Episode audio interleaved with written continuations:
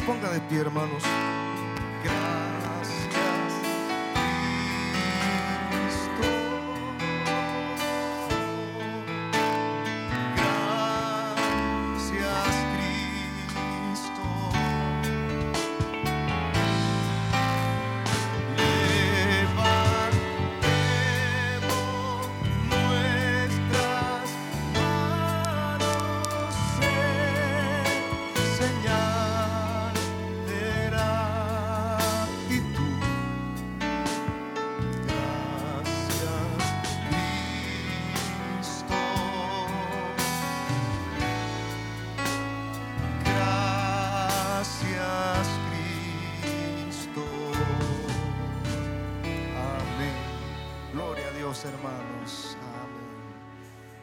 Hermanos. En esta tar- noche damos el tiempo ya a nuestro pastor general.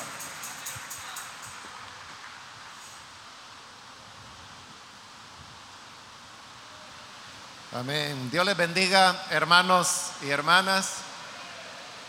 Gracias a Dios que una vez más estamos acá reunidos. Vamos a orar al Señor para pedirle que Él nos entregue su palabra. Señor que estás en los cielos, gracias por la bendición de estar aquí reunidos y poder adorar tu nombre invocarte, Señor, a ti que siempre estás atento a nuestro clamor, a nuestras oraciones, a nuestras necesidades. De acuerdo a la situación que cada uno atraviesa, te rogamos, Padre, que extiendas tu mano de misericordia para alcanzar a los necesitados, sanándoles, aliviándoles y glorificándote. Bendice al que clama por una puerta para que tú la abras.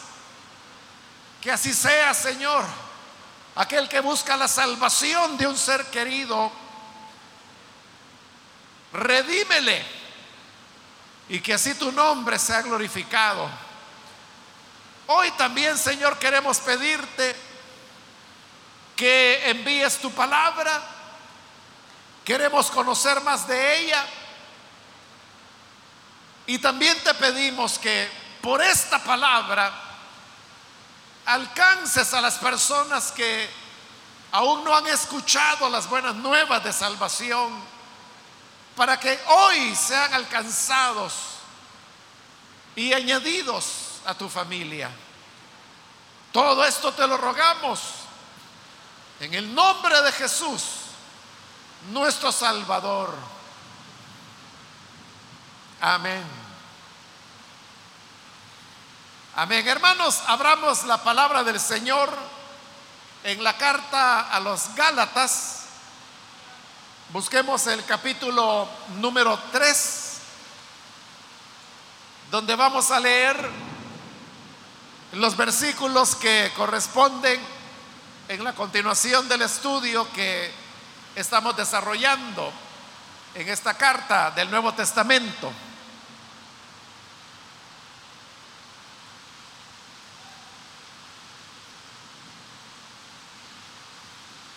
Dice la palabra de Dios, Gálatas capítulo 3,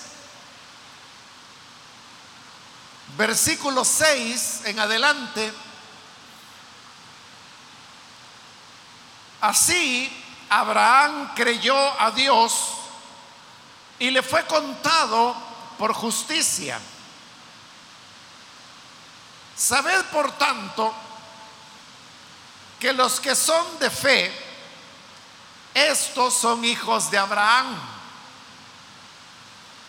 Y la escritura, previendo que Dios había de justificar por la fe a los gentiles, dio de antemano la buena nueva a Abraham, diciendo, en ti serán benditas todas las naciones. De modo que los de la fe son bendecidos con el creyente Abraham. Porque todos los que dependen de las obras de la ley están bajo maldición. Pues escrito está, maldito todo aquel que no permaneciere en todas las cosas escritas en el libro de la ley para hacerlas. Y que por la ley ninguno se justifica para con Dios es evidente, porque el justo por la fe vivirá. Y la ley no es de fe, sino que dice, el que hiciere estas cosas, vivirá por ellas. Cristo nos redimió de la maldición de la ley, hecho por nosotros maldición, porque está escrito, maldito todo el que es colgado en un madero, para que en Cristo Jesús la bendición de Abraham alcanzase a los gentiles, a fin de que por la fe recibiésemos la promesa del Espíritu. Hasta ahí vamos a dejar la lectura. Pueden tomar sus asientos, por favor.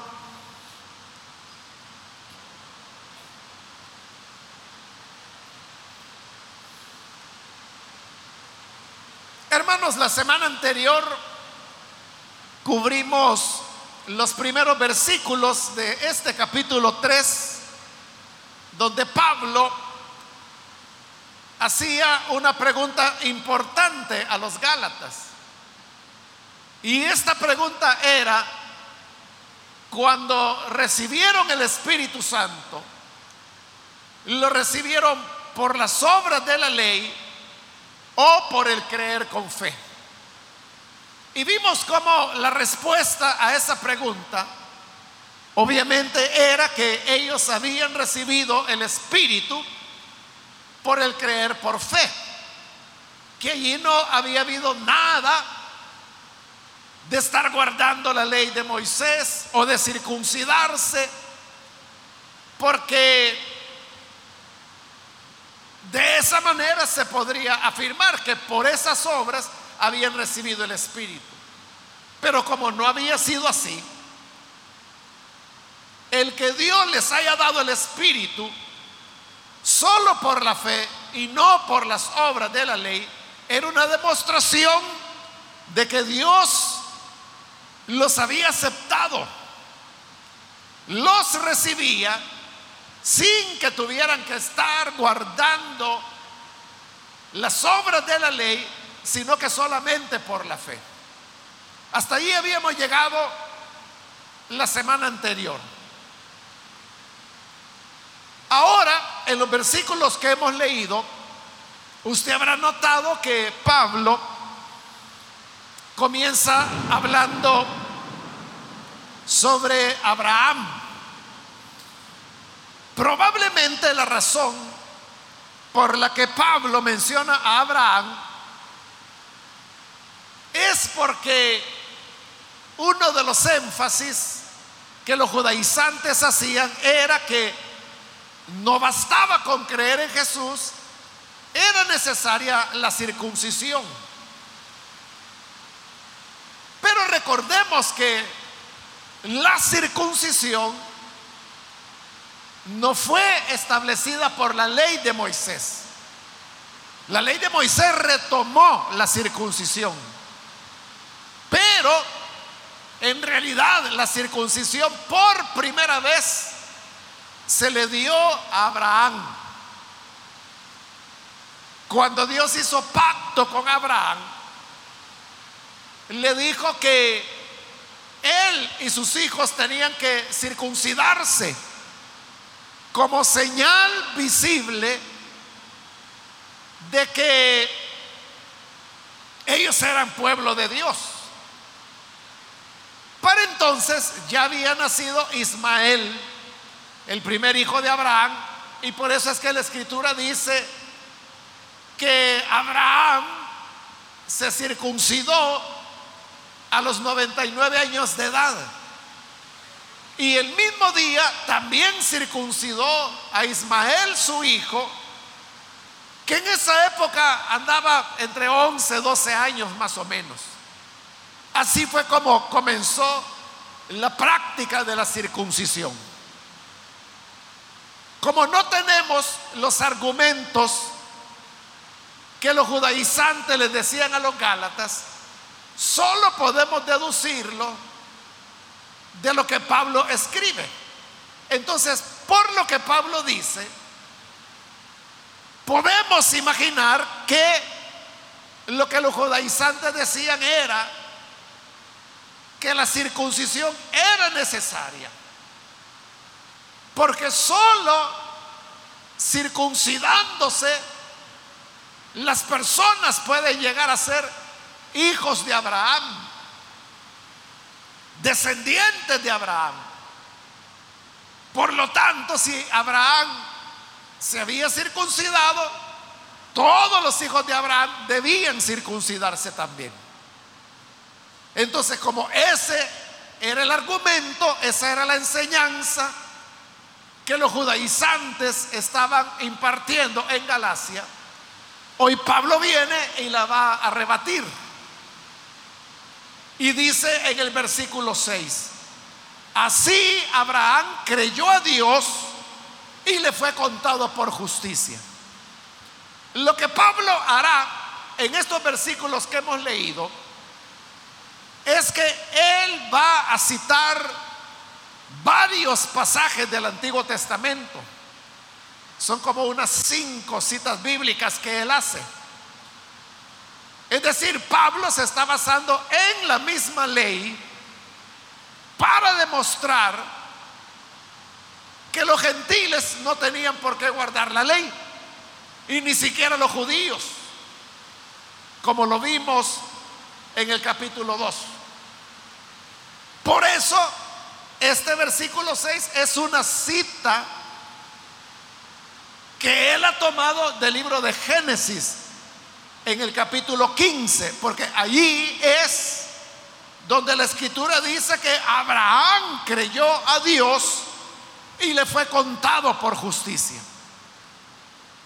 En ese capítulo de Génesis tenemos la historia de la noche cuando Dios le dijo a Abraham que saliera de su tienda que mirara al cielo y que contara las estrellas. Y le dijo, si logras contar las estrellas, así de numerosa será tu descendencia. Abraham, allí ya tenía 90 años de edad, su esposa tenía 80, ella había sido estéril toda su vida. Y además de eso, su periodo fértil ya, ya había terminado. Cuando digo periodo fértil me, me refiero a que ella hacía ya décadas había pasado por la menopausia, porque estéril siempre había sido. Y aún en contra, teniendo en contra todos esos elementos, Abraham le creyó a Dios. Creyó que era cierto lo que Dios le estaba diciendo de que él sería padre de una multitud incontable, como incontable eran las estrellas de los cielos. Y eso de que Abraham le haya creído a Dios, le agradó tanto al Señor que dice que esa fe que él tuvo para creerle, el Señor se la tomó como que si fuera muchas obras buenas que hubiera hecho. Y no había hecho buenas obras, solo le había creído a Dios. Y por eso es que Génesis afirma, Abraham creyó a Dios y le fue contado por justicia. Con esta cita que Pablo está haciendo del libro de Génesis, está demostrando que el mismo Abraham fue aceptado por el Señor por la fe, por creer, y no porque haya hecho ninguna obra, ni siquiera circuncidarse. Porque en ese momento faltaban todavía varios años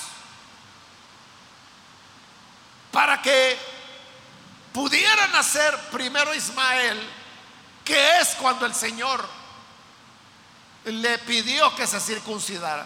Por lo tanto, Abraham había sido justificado por creer, por la fe. Por eso dice en el versículo 7, sabed por tanto que los que son de fe, estos son hijos de Abraham. Porque ese era el argumento de los judaizantes, como se lo dije, que ellos enseñaban que los hijos de Abraham eran los que se circuncidaban. Pero Pablo dice, no, los hijos de Abraham son los que son de fe, igual que la fe que Abraham tuvo cuando le creyó a Dios. Pablo no dice acá en qué hay que tener fe, solo está diciendo que los que son de fe, en otras palabras, de los que tienen fe, ellos son hijos de Abraham. No es el que se circuncida. Versículo 8. Y la escritura, previendo que Dios había de justificar por la fe a los gentiles, dio de antemano la buena nueva a Abraham diciendo, en ti serán benditas todas las naciones. Otra vez ahí está haciendo lo que sería ya la segunda cita, también tomada del libro de Génesis, solo que esta vez en el capítulo 12. Ahí es donde Dios le había dicho a Abraham, en ti serán benditas todas las naciones. Entonces, ¿qué es lo que Pablo quiere demostrar? Él ha dicho que Abraham fue justificado por creerle a Dios, por la fe. ¿Cuál fue la virtud de Abraham? Tener fe. Por lo tanto, dice Pablo, todo el que es de fe es un hijo de Abraham porque está haciendo lo mismo que Abraham. Y desde ese tiempo antiguo, ya la escritura, dice Pablo, prevía que en el futuro Dios habría de justificar por la fe a los gentiles. Pero uno podría decir, ¿cómo es eso de que la escritura decía que Dios iba a justificar por la fe a los gentiles. Si en esa época de lo que se hablaba era de Abraham y de su descendencia, es decir, del pueblo de Israel, pero no de los gentiles. Pero lo que ocurre, dice Pablo, es que la escritura, Génesis 12, ya le había dicho el Señor a Abraham, en ti serán benditas todas las naciones. Note lo que Dios dijo, serán en ti benditas todas las naciones, no solo Israel, sino que todas las naciones. Y las naciones eran las naciones gentiles. Por eso es que Pablo dice, ya la escritura prevía de antemano que los que eran de la fe, los que eran creyentes, eran los que habrían de heredar la salvación de Dios. Versículo 9. De modo que los de la fe son bendecidos con el creyente Abraham. Ahí Pablo está cerrando ya su argumento sobre Abraham y nos dice que la conclusión de estos elementos que hemos explicado, más adelante Pablo va a retomar el tema de Abraham. Y lo que él va a decir es que cuando la palabra de Dios afirma que Abraham fue justificado, Abraham ni siquiera estaba circuncidado en ese momento. De tal manera que ni siquiera se puede argumentar Abraham fue aceptado por Dios porque se, se circuncidó. No, antes ya había sido que Dios había dicho, creyó Dios a Abraham, por tanto su fe le fue tomada por justicia. Sería años después que él sería circuncidado. Por lo tanto, no es la circuncisión la que le dio a Abraham la gracia delante de Dios. Fue la fe que él tuvo. Entonces Abraham fue un creyente. Y ahora Pablo está diciendo, todo el que es de la fe, todo el que cree, todo el que confía en el Señor, así como Abraham confió, ese es hijo de Abraham. Por eso dice el versículo 9, de manera o de modo que los de la fe son bendecidos con el creyente Abraham. Y eso está sustentado en la misma palabra de Dios, en la misma ley. No era un invento de Pablo. Está simplemente señalando lo que la escritura ya decía. Que los gentiles que habrían de creer en la fe serían bendecidos con el creyente Abraham. Entonces no son los hijos de Abraham los que se circuncidan, no son los que guardan la ley, no son los que hacen obras, sino que los hijos de Abraham son los que creen, los que tienen fe, igual que Abraham. Ahora, en el versículo 10, Pablo va a cambiar el tema, pero él sigue tomando pasajes de la escritura, de la misma Torah. Entonces ya demostró que los hijos de Abraham no son los que se circuncidan, y menos los que guardan la ley, porque Abraham nunca guardó la ley. ¿Por qué razón? Porque la ley no existía en la época de Abraham. Más adelante, en esta carta, Pablo dirá que la ley fue dada 430 años después de Abraham. Por lo tanto, Abraham no conoció la ley. Es cierto que él fue el primer hombre a quien el Señor le pidió que se circuncidara y que se circuncidara a su descendencia. Pero esa circuncisión ocurrió cuando Abraham ya había sido justificado. Entonces, por la fe, somos hechos hijos de Abraham. Pero ahora Pablo va a tomar el otro argumento. Y el argumento de los judaizantes era que la ley o la Torah indicaba al ser humano el camino que lo lleva a la salvación. Entonces quien guarda la ley encontrará la salvación.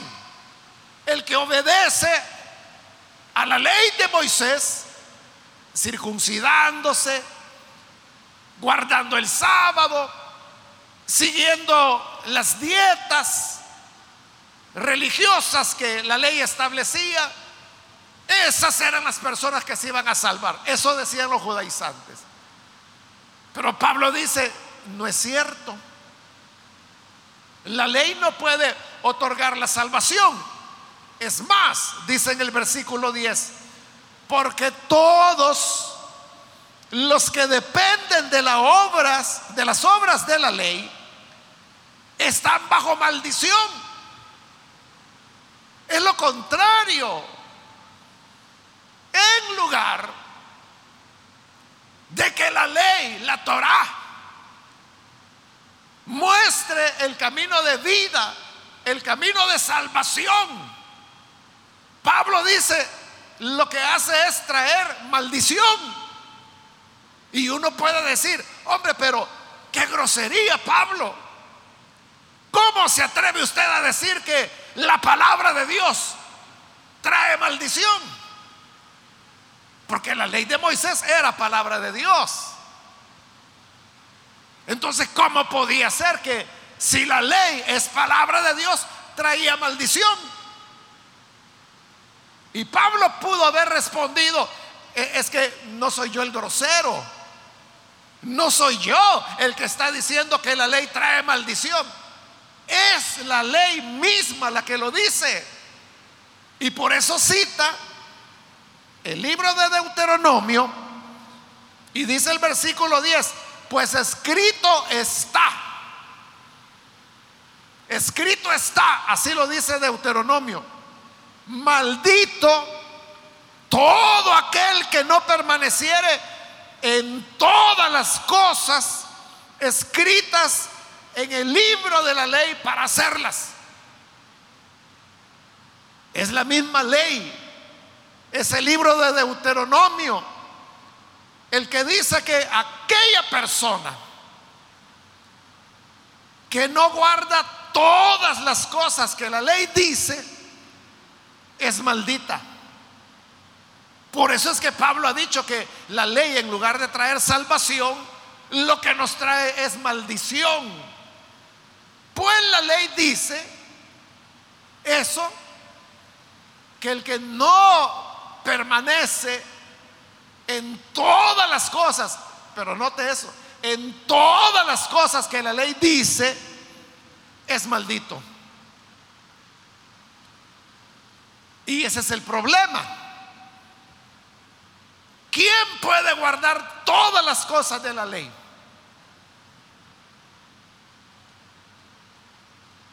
Claro, la ley tenía cientos de mandamientos, de reglas, de ordenanzas, pero si no quiere que compliquemos las cosas, quedémonos con, con las diez palabras, las que nosotros conocemos como los diez mandamientos. Y la pregunta sería, ¿quién guarda las diez palabras? O sea, no estamos hablando de los cientos de mandamientos que hay, estamos hablando de diez palabras o diez mandamientos como lo llamamos nosotros. ¿Quién los cumple todos? Usted podrá decir, bueno, yo nunca he matado a nadie. Qué bueno que no lo ha hecho, pero quizás ha mentido. ¿Quién es el que nunca, nunca, nunca ha dicho una mentira? Y esto es lo que Pablo en una de sus cartas explica que uno puede, perdón, no es Pablo, es Santiago quien, quien lo dice. Santiago dice que uno puede guardar ciertos aspectos de la ley pero si no guarda uno o dos mandamientos, entonces ya quebrantó la ley. Entonces dice, si tú nunca has robado, qué bueno, si has cometido adulterio, ya quebrantaste la ley. Porque así es, ¿verdad? Cuando por mala intención o por error o por ignorancia usted comete un delito, entonces lo, detienen. Y cuando va delante de un juez, el juez le dice, se le acusa haber quebrantado la ley. Y usted puede argumentar. Pero mire, señor juez, revise mi récord. Yo he sido un buen ciudadano, yo he pagado mis impuestos, yo nunca he tenido problemas. A mí no me han puesto ni siquiera una esquela de tránsito. Nunca yo he tenido ningún tipo de problemas. Y ahora, por un errorcito, usted me va a condenar. No va a tener en cuenta que el 99% de mi vida ha sido recta. He sido un buen ciudadano. Y por un errorcito, usted dice que quebrantó la ley. Pero así es. Si solamente falla en un punto, ya es transgresor. Ya quebrantó la ley. Digamos que la ley de un país, cualquier país, tenga 10 mil, 10 mil leyes, digamos. Y usted ha cumplido 9.999 leyes y solo una quebrantó. Por esa que quebrantó, ya es infractor, ya quebró la ley. Así es la ley de Moisés. Puede ser que usted nunca robó, pero quizás mintió. Puede ser que nunca cometió adulterio, pero puede ser que codicia a una persona. Eso es lo que Jesús dijo. Ustedes oyeron que Moisés dijo, no cometerás adulterio. Pero yo, dijo el Señor, yo les digo que todo aquel que ve a una mujer y la desea, ya cometió adulterio con ella. Aunque el acto no se haya producido, solo el hecho de codiciarla, el Señor dijo, ya cometió adulterio con ella. ¿Por qué? Porque el codiciar es la décima palabra. Entonces puede ser que usted nunca cometió adulterio. El acto físico. Pero quizás ha codiciado. Ha deseado a una persona. Entonces como nadie puede cumplir todos los términos de la ley, es lo que los apóstoles dedujeron o concluyeron cuando se reunieron allá en Jerusalén, el capítulo 15 del libro de los Hechos, y entonces los apóstoles dijeron, oigan hermanos, seamos honestos, ni nosotros, ni nuestros padres hemos cumplido la ley. Entonces, si nosotros no la hemos cumplido, ¿para qué le vamos a poner a los gentiles esta carga que ni nosotros podemos llevar? Entonces, como no hay ser humano que cumpla la ley a perfección, se aplica lo que la misma ley dice. Y la ley dice en Deuteronomio, maldito todo aquel que no permaneciere en todas las cosas escritas en el libro de la ley para hacerlas. Como no hay nadie que las haga todas, entonces ¿qué hace la ley? Nos pone bajo maldición. Porque no la cumplimos. Entonces ahí Pablo está demostrando que eso cuando él dice, que la ley no es un camino de vida, es un camino de maldición. No era que él estuviera desacreditando a la ley o siendo un exagerado. No, simplemente está citando lo que la misma ley decía ahí en Deuteronomio. Y continúa en el versículo 11, donde va a ser otra cita más. Y que por la ley ninguno se justifica para con Dios es evidente. Porque y aquí va a citar al profeta Habacuc, el justo por la fe vivirá. O sea, para Pablo esa es la mejor demostración de lo que acaba de decir, que nadie cumple la ley, por tanto nadie se va a salvar por cumplir la ley. Porque dice que por la ley ninguno, ninguno se justifica para con Dios. Es evidente. ¿Por qué es evidente? Que nadie se justifica por la ley. Porque Habacuc dice que el justo por la fe vivirá. Está hablando de la fe. No está diciendo el que cumpla la ley, el que guarde todo lo que la ley dice, ese vivirá. No está diciendo eso. Está diciendo el justo por la fe. Por la fe vivirá. ¿Y por qué dice por la fe? Porque no puede ser por la ley. Entonces es evidente, dice Pablo, que por la ley nadie se justifica. Hermanos, en realidad, en realidad, la ley podía dar vida. No es un fallo de la ley, es un fallo del ser humano. Nosotros somos los que, como no cumplimos la ley, ni permanecemos en todas las cosas que la ley dice para hacerlas, nunca llegamos a tener la vida. Al contrario, lo que recibimos es la maldición. Solamente ha habido una sola persona que cumplió la ley hasta en el detalle más mínimo. Y ese fue nuestro Señor Jesucristo. Solamente Él. ¿Y sabe por qué la cumplió? Porque solo cumpliéndola, la ley podía quedar clausurada. Es lo que Jesús dijo allá en el Evangelio de Mateo. Yo no he venido para anular la ley, dijo el Señor. He venido para cumplirla. Jesús sabía que la ley no podía simplemente desechémosla, anulémosla, olvidémonos de ella. Como la ley,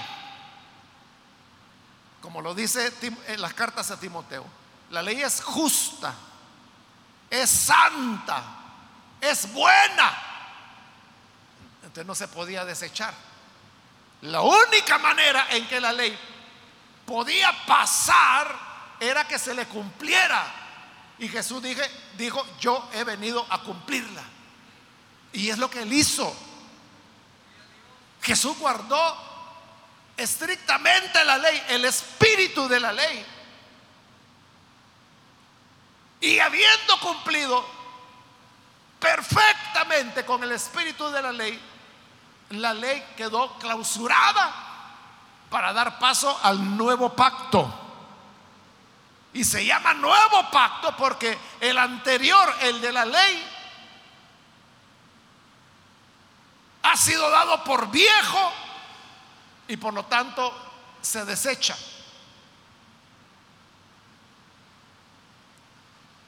Entonces, previendo todo esto, el profeta Habacuc en su capítulo 2 siglos antes ya lo había dicho, el justo por la fe vivirá.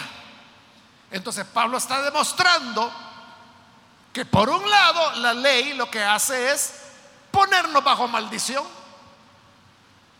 pero la fe por el otro lado nos da la vida, nos da la salvación, porque el justo por la fe vivirá. Continúa el versículo 12 y la ley no es de fe, sino que dice, el que hiciere estas cosas vivirá por ellas. Y ahí está citando otra vez la escritura. En este, en este caso está citando el libro de Levítico. Porque Levítico es el que dice eso. El que hiciere estas cosas. ¿Qué cosas? Lo que la ley decía. En otras palabras, el que cumpla con todo lo que la ley dice, vivirá, tendrá la vida. Pero nota que está poniendo una condición. ¿Y cuál es la condición? Cumplir con todas las cosas. Por eso le digo, la ley sí podía llevar a la vida. El problema es que esa es la condición. Que hay que hacer todo lo que la ley dice. Entonces, eso que Levítico dice, el que haga estas cosas vivirá por ellas. Nadie lo cumple. Nadie puede vivir por la ley. Nadie puede alcanzar la salvación por las obras de la ley. Pero lo que Pablo realmente quiere demostrar es que la ley no es de fe, aunque ya vimos que los hijos de Abraham son los de la fe, que los que son justificados son los de la fe, que Habacuc dijo, el justo por la fe vivirá, la fe es el camino. Pero hoy Pablo está demostrando que la ley no es un camino de fe. Al contrario, porque la ley dice, el que haga estas cosas vivirá por ellas. Entonces, fe es confianza.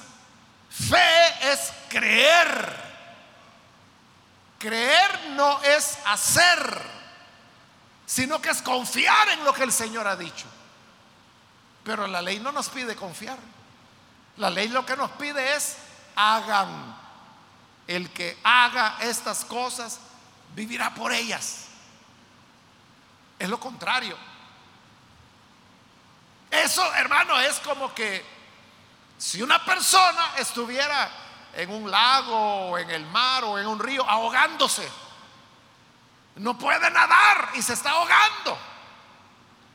Entonces viene un salvavidas, ve a la persona que está en peligro, se tira al agua y la quiere salvar.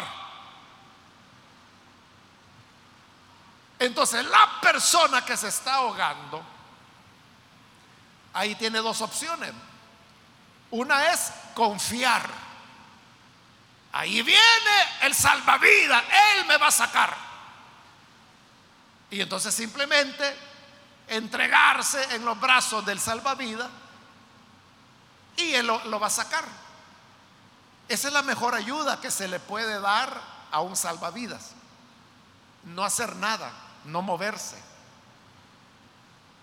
Entonces, salvavidas tiene una técnica, llega por atrás, por las espaldas de la persona, y entonces le echa el brazo, atravesándolos de esta manera, y una vez lo agarrado, nada y lo va sacando. Y la persona lo único que tiene que hacer es dejarse. Y el salvavidas lo va a sacar. Pero hay personas que están en pánico porque se están ahogando, tienen razón, ¿verdad? Y cuando el salvavidas viene, entonces viene, lo agarra y le quiere agarrar de la cabeza y lo, sostiene de las manos. Y ha habido casos en que el salvavidas se ahoga porque la otra persona lo ahogó. Por eso, hermanos, algunos lo creen que es broma, pero es cierto. Cuando un salvavidas ve de que la persona está muy en pánico y que lo amenaza a él de, de poderlo ahogar, lo que hacen es que le dan una buena. O sea, le dan un buen topetón, un buen golpe a que la persona quede inconsciente. Y ya inconsciente, ya le pueden echar el brazo y ya la sacan. Si no, los dos se van a ahogar. Entonces, así, hermanos, la persona que simplemente dice, él sabe lo que hace, o ella, ¿verdad? Porque hay mujeres salvavidas también. Simplemente tiene que dejarse, no hacer nada, no se mueva. Y el salvavidas o la salvavidas se va a encargar de sacarla. Eso es fe. Eso es creer, confío en que esta persona sabe, que esta persona tiene entrenamiento, que tiene la fuerza para que aunque estemos no sé cuántos metros o kilómetros dentro de alta mar, me va a sacar. Esa es la persona que tiene fe. En cambio, el que confía en la ley, como ahí lo dice Levítico, el que haga estas cosas, es aquel que quiere salvarse, que quiere, según él, ayudar. Y que cuando viene el salvavidas, se agarra de él, le agarra del cuello, le hunde la cabeza, le agarra las manos, porque está desesperado. Entonces, hunde al, al salvavidas también. Los dos se ahogan. Esa es la ley. Por eso es que Pablo dice, la ley no es de fe. ¿Y por qué no es de fe? Porque dice, el que haga estas cosas, es ese que se está ahogando y cree que él tiene que hacer algo, cree que tiene que chapalear, cree que tiene que abrazarse del salvavidas y si lo abraza lo que va a hacer es inmovilizarlo, lo va a hundir. ¿Entiende la diferencia entre fe y hacer? Entonces Pablo dice, la ley no es de fe, porque la ley dice, el que haga estas cosas invita a la persona a obrar, a actuar. Y no, esta es una cuestión de descansar, no en un salvavidas, sino que descansar en la obra que Jesús hizo al morir en la cruz, que ahí la completó. Entonces yo no hago más esfuerzos. Por eso es que Hebreos, el libro de Hebreos dice que el sábado, el verdadero reposo, es entrar a ese descanso que el Evangelio da. Sigue el Evangelio, uno hace lo posible por salvarse.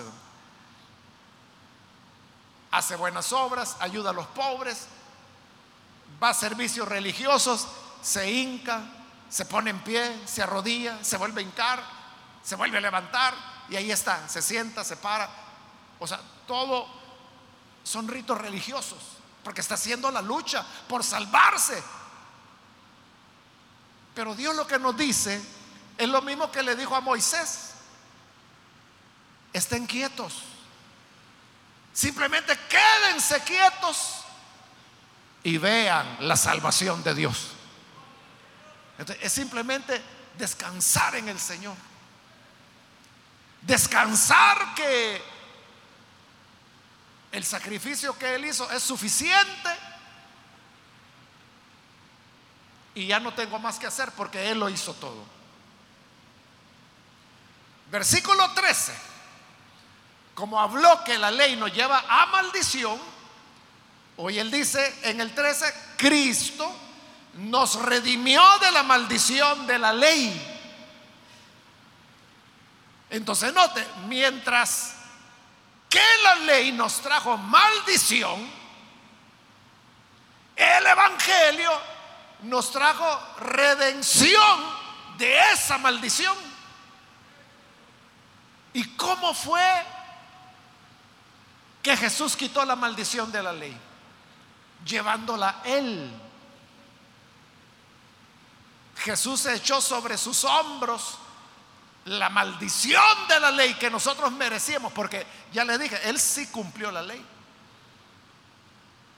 El único ser que la cumplió, de ahí ningún otro ser humano la cumplió.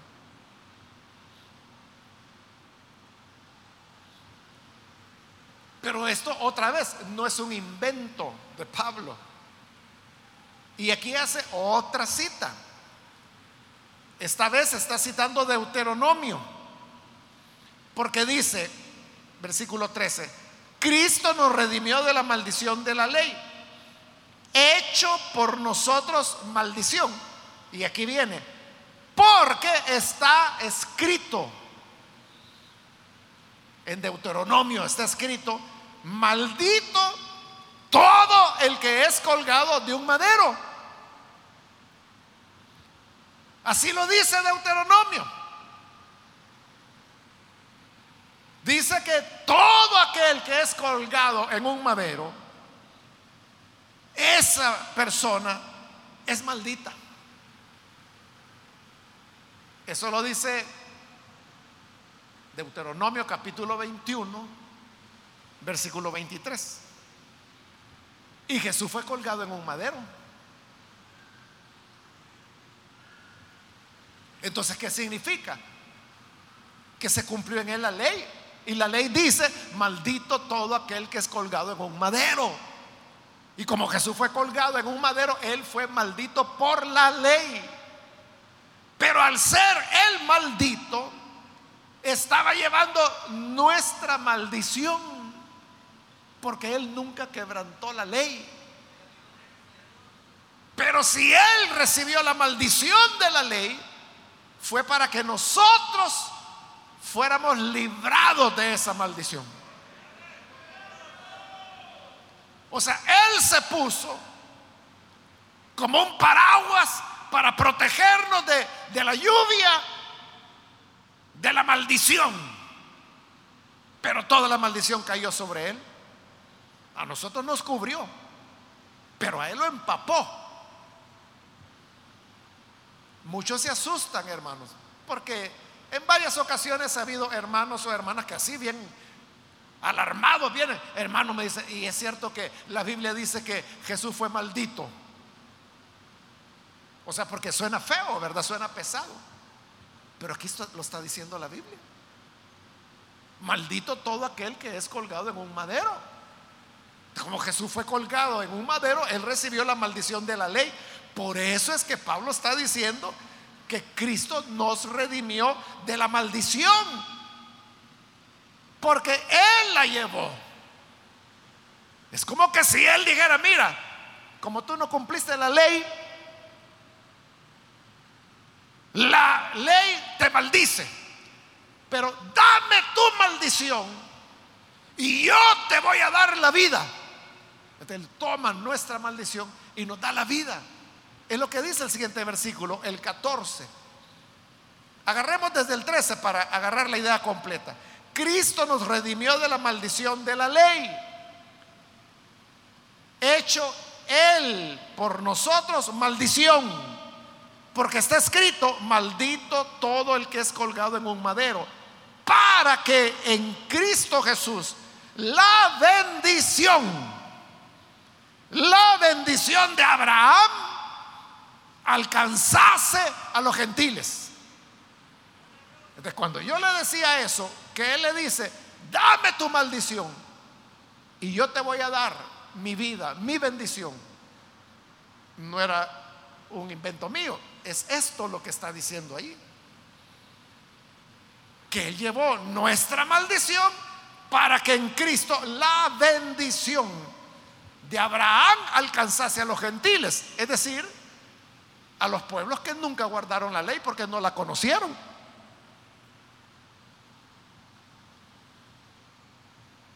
Entonces el Señor quita la maldición y nos entrega su bendición.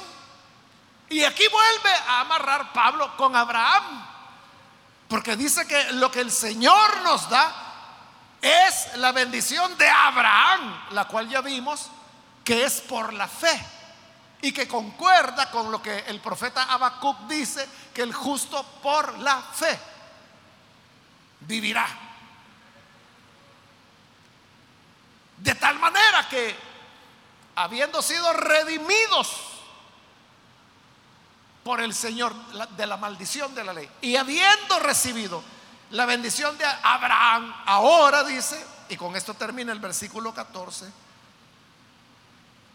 fe, recibimos la promesa del Espíritu. Y ahí vuelve a amarrar con el tema con el que inició el capítulo 3, que es cómo recibieron el Espíritu. ¿Por hacer obras o por el oír con fe? Hoy he explicado sobre la base de Abraham y haciendo como cinco o seis citas bíblicas, no las conté, demostrando cómo la ley reafirma que la salvación viene por la fe y que porque es por la fe, es así como hemos recibido la promesa del Espíritu.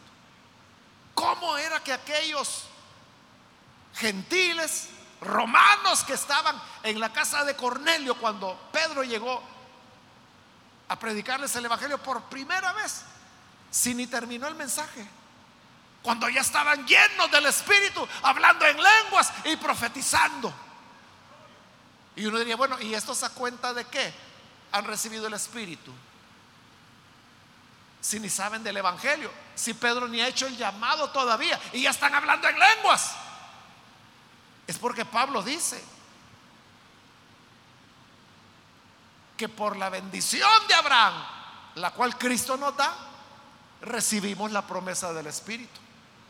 Entonces la promesa del Espíritu no se recibe por algo que yo haga. La recibo por creer, por ser de la fe. Ser de la fe de Abraham y de la fe que me hace confiar en que Cristo hizo lo necesario para que podamos tener vida. Así que, hermanos, ahí termina el pasaje que tenemos para el día de hoy y que Dios nos ayude para ser perseverantes, que no nos dejemos engañar ni desviar por aquellos que dicen que hay que guardar el sábado, que hay que hacer aquí, que hay que hacer allá, que hay que guardar mandamientos, que las lunas nuevas, que la Pascua y que no sé qué. En Cristo estamos completos. Amén, gloria a Dios.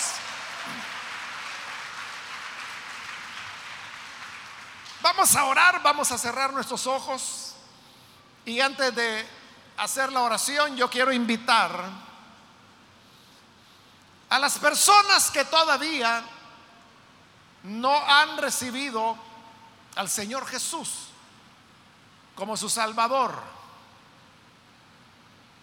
Pero si usted ha escuchado hoy la palabra del Señor, debe quedar claro en su corazón que la ley lo que hizo fue traer sobre nosotros maldición, pero Cristo al morir en un madero, al ser colgado en un madero, Él llevó esa maldición para hoy darnos la bendición de Abraham.